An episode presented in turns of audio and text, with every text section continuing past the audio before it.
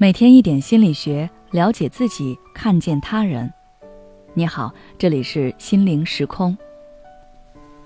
今天想跟大家分享的是，总是习惯性的压抑自己的愤怒，该怎么办？当我们遇到别人言语攻击的时候，当我们被别人伤害的时候，有的人会选择反击，而有的人则会选择隐忍。习惯性压抑愤怒。其实是源于有意识的选择，因为在大多数人的认知中，发怒与人争辩是一种极不体面的行为，因为一旦开口回怼，可能就会激怒对方，双方就会开始大声争吵，说不定还会拳脚相向。这样失态的行为肯定会影响自己在旁人心目中的形象，而且即使反驳了，对方也不会有什么改变。所以，与其宣泄愤怒，还不如掩盖它。其次就是担心被报复。当我们和别人起冲突的时候，很多人都会有这种想法：我如果反驳回去，他以后会不会在背地里给我穿小鞋？说不定还会向其他朋友挑拨离间，到处泼我的脏水。算了，多一事不如少一事，忍忍吧。但大家有没有想过？当愤怒被掩盖、被压抑的时候，会出现什么情况？它会内化成自我攻击，你会开始慢慢嫌弃这个不敢反驳、不敢表达愤怒的自己，然后在自我嫌弃中，逐渐开始认为对方的言语攻击是有道理的，你就越来越不敢反驳别人。等再被别人攻击伤害时，你的反应就不会是愤怒，而是自我批评。长此以往，你就会变得软弱、自卑、孤僻、敏感。所以，表达愤怒并不是一种不体面的行为，而是我们进行自我疗愈的开始。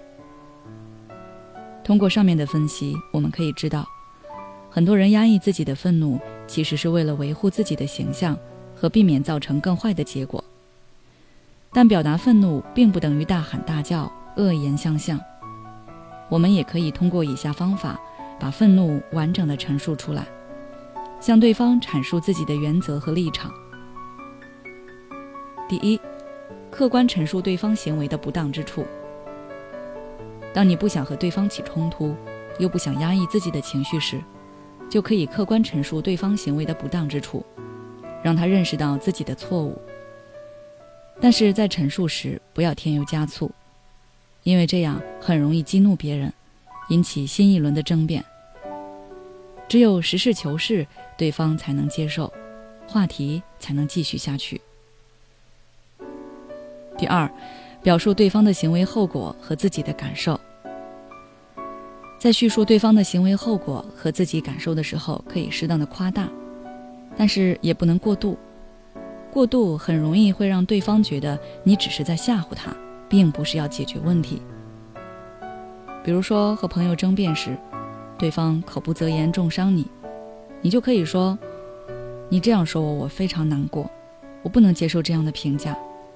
如果你坚持认为我是这样的人，我想我需要重新审视一下我们的关系。”通过这种方式来表明自己的原则和立场，让对方意识到自己的问题。第三，详细叙述你期待对方如何去改变。我们表达愤怒，并不是为了和对方争吵，而是希望对方不要再继续对你造成伤害。当我们叙述期望对方如何改变时，这个表达要具体一些。笼统的叙述会让对方认知不清晰，也就会忽略你的需求。比如说，你有同事经常欺负你，但是平常遇到问题又总是厚着脸皮来向你求助，你很讨厌这种行为。就可以直接告诉对方：“我希望以后你自己的事情自己处理，无论是报表制作，还是拿外卖，又或者是其他的什么，这都是你自己的事情，请不要来打扰我，我很忙。”这样说清楚之后，如果对方有羞耻心，大概就不会再去劳烦你。对于习惯性压抑愤怒的人来说，迈出这一步是比较困难的。但只要你勇敢的尝试，你一定可以做到。好了，今天的介绍就到这里。如果你想了解更多内容，欢迎关注我们的微信公众号“心灵时空”，后台回复“表达愤怒”就可以了。每当我们感叹生活真难的时候，现实却又告诉我们，生活还能更难。工作、事业、爱人、孩子、父母亲朋，这一切的一切，就像一张大网一样，把你层层束缚其中。你经历了疲惫、辛苦、无奈，还有悲痛。如果你只是一个人默默承受，那你迟早会崩溃。心灵时空组建了专业的心理救援队，每位咨询师都拥有超过二十年以上的咨询经验。只要你需要，我们就在。微信关注“心灵时空”，后台回复“咨询”就可以体验十五分钟心理清诊了。